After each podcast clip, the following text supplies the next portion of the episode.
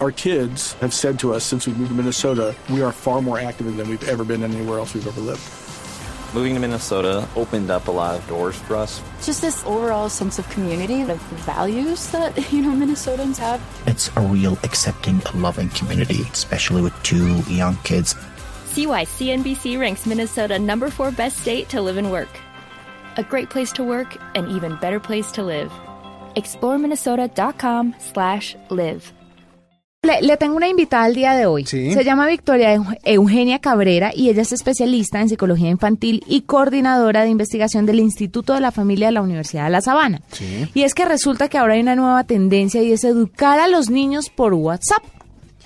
Bueno, tiene muchísima lógica, porque si los niños están pegados a esta red para poder comunicarse, pues esa puede ser una buena fuente de conocimiento. Para que nos cuente un poquito sobre el tema y qué es lo que opina de esta, de este uso de esta herramienta para educar a los niños, que a la larga sabe que está con el lema del programa. Uh -huh. No estamos en contra de la tecnología, vamos con ella de la mano. Exactamente. Tenemos a Victoria con nosotros. Victoria, bienvenida a la nube. Muchas gracias. Buenas noches. Bueno, Victoria, cuéntenos un poquito sobre cómo ve usted el tema de educar a nuestros niños por WhatsApp. ¿Es una buena idea o tal vez no tanto? Es una muy buena idea, eh, sino que hay que saberla manejar. Eh, es una idea maravillosa desde el punto de vista que permite monitorear a los hijos, sus actividades, eh, tener este tipo de estrategias, por ejemplo, entre los papás del curso, eh, que los mismos niños los tengan con sus con sus amigos del curso, pero lo importante es que los papás estén muy pendientes porque se puede tergiversar el uso de esa tecnología, sobre todo con los papás, con los niños del curso. Cuando los niños tienen este tipo de tecnologías con sus compañeros, ellos pueden hacer abuso de la tecnología y los papás también y hablar de cosas pronto no corresponden hablar en este medio. Sí, eh, la muchas veces se piensa, y sobre todo los que han analizado el tema del uso y del consumo de la tecnología por parte de los menores de edad durante esta época y con las, con, como con las características que tiene esta generación, han dicho que el usar tanto, sobre todo esta red o este, este, esta forma de comunicación como es WhatsApp, hace que la gente se aísle y que únicamente se comunique a través del, del smartphone o a través del computador. Eh, ¿Cómo puede entrar la educación a interactuar o cómo puede entrar la educación para hacer ese respaldo a, a esa gente que parece desconectada por culpa de WhatsApp? Sí, eso es cierto. Por ejemplo, una llamada de cumpleaños, una llamada de felicitación, de reconocimiento eh, o de duelo, jamás podrá ser reemplazada eh, por un mensaje de WhatsApp. Estas diferencias eh, ten, hay que tenerlas claras, en donde la gente tiene que ver que ese contacto de la voz con la otra persona es importantísimo porque ahí se nota la emoción de la otra persona o la tristeza, el afecto que lleva consigo y jamás podrá ser reemplazado por un emoticón. Entonces, eh, ahí es donde insisto que el abuso de la tecnología o el mal uso de este medio puede llegar a tergiversar eh, el uso del mismo. Por ejemplo, cuando los papás pueden pedir apoyo entre ellos eh, para, para la educación del hijo, ¿ustedes qué opinan? Eh, mi hijo va a ir a tal fiesta, ¿ustedes ya lo dejaron ir? O, por ejemplo, ¿qué opinan de, de este tema que me está poniendo mi hijo? ¿Ustedes qué saben? Ese apoyo entre papás es muy valioso, ¿no?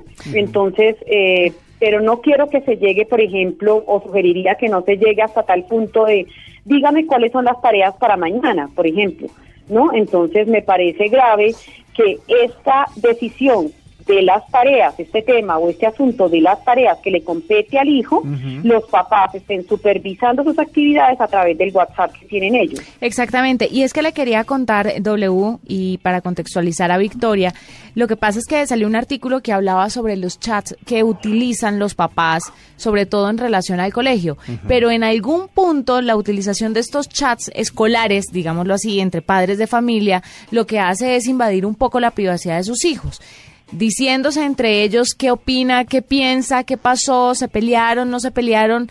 Y el artículo mismo dice que los niños tienen una autonomía y que tienen una vida privada que en su momento le contarán a sus papás y que no debe ser público y menos a través de un chat por WhatsApp.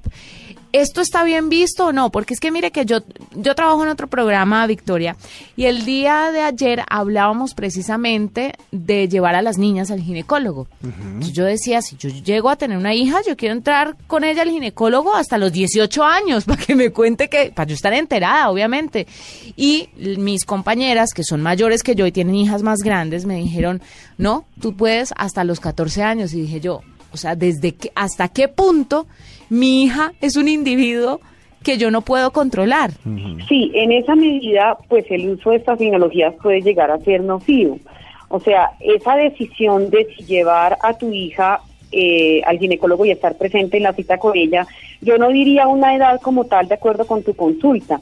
Eso lo va dando la misma edad de la hija, las características de personalidad y demás, pero si este tema se consulta por ejemplo, en un WhatsApp, en un medio tecnológico, pues forma parte de la intimidad tuya con tu hija y no debería llevarse a un WhatsApp, ¿cierto? Estos temas eh, me parecen delicados de tratar, pero si es un tema de supervisión, de educación de los hijos, en donde los papás se pueden poner de acuerdo, como lo decía, por una fiesta.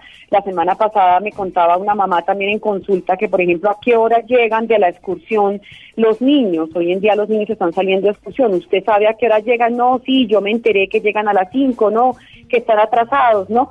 Esa coordinación que deben tener los papás, este medio tecnológico lo puede, lo puede ofrecer, lo puede facilitar, pero sí hay temas muy íntimos y muy puntuales que hay que trabajar con los hijos en la intimidad de la familia y que el contacto físico con ellos, ese tú a tú, ese cara a cara, no lo reemplazará nunca un medio tecnológico. Entonces es dependiendo de la forma como se usa este medio.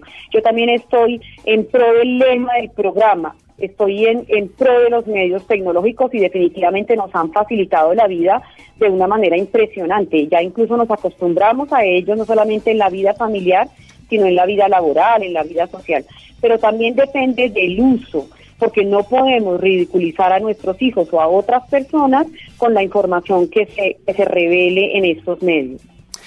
Eh, siempre se ha preguntado, eh, sobre todo desde la aparición de las redes sociales, qué tan conveniente es que los papás estén metidos en la misma red social de los hijos. Es decir, que, que, le exijan a los hijos que los incluyan en eh, Facebook, que, los, que les den sus usuarios de Twitter para seguirlos o que eh, no dejen las cuentas de Instagram privadas para que puedan seguir las fotos. ¿Qué tan bueno es que los papás se involucren tanto tecnológicamente en la vida de los mm. niños?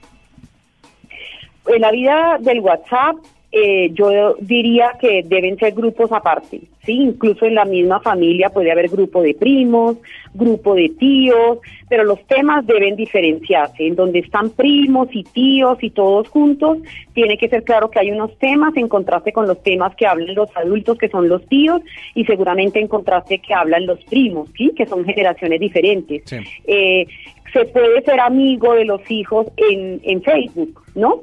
estoy hablando de amigo concretamente en Facebook, pero también hay que tener hasta qué punto se interviene en la foto del hijo, en el comentario hacia, hacia la actividad del hijo y en esto los papás en lo posible deben desaparecer lo que más puedan, ¿no? En lo posible, eh, pues que estén pendientes, pues puede ser un medio para facilitar el seguimiento y la supervisión del hijo, más en lo posible si pueden desaparecer con comentarios, mucho mejor. De tal manera que incluso hay jóvenes que dicen que hay que bloquear en Facebook a la mamá y no tenerla de amiga, en fin, porque hay mamás demasiado inundantes, y digo mamás porque por lo general ocurre en las mujeres, demasiado inundantes como mamá en estas redes sociales. Entonces, pues diría que hay diferencias, pero que se aproveche estos medios tecnológicos lo que más se pueda, pero teniendo este criterio de fondo, ¿no? Lo que uno puede hacer es contratar a alguien para no ser uno la inundante. para que esté ahí pendiente de Dios mío. No, mentiras, no, ellos tienen derecho a tener su espacio, pero las mamás y los papás tenemos la responsabilidad también de saber qué es lo que están haciendo nuestros hijos y sobre todo orientarlos para que hagan un buen uso de la tecnología y las redes sociales. Es que ese es el problema que hemos tratado muchísimas veces aquí, Victoria. Eh, usted que es especialista en psicología, especialista en psicología infantil, y es que los papás le entregan una tableta a un muchachito, un computador y se desentienden.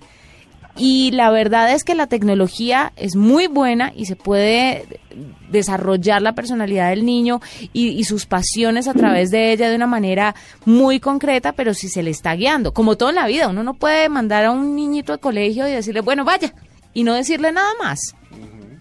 ¿Cuáles son las recomendaciones suyas para que los padres le enseñen a los hijos a hacer este tipo de cosas, a llevar bien la tecnología y la educación?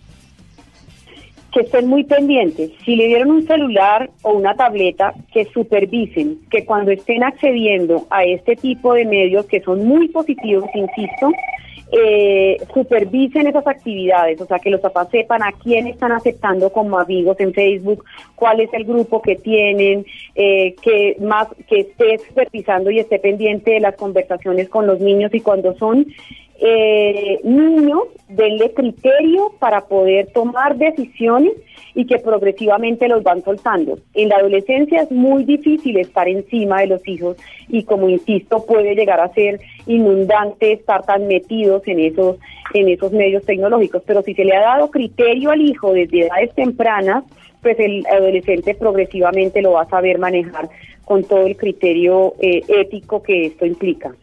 Perfecto, es Victoria Eugenia Cabrera, especialista en psicología infantil y coordinadora de investigación del Instituto de la Familia de la Universidad de La Sabana.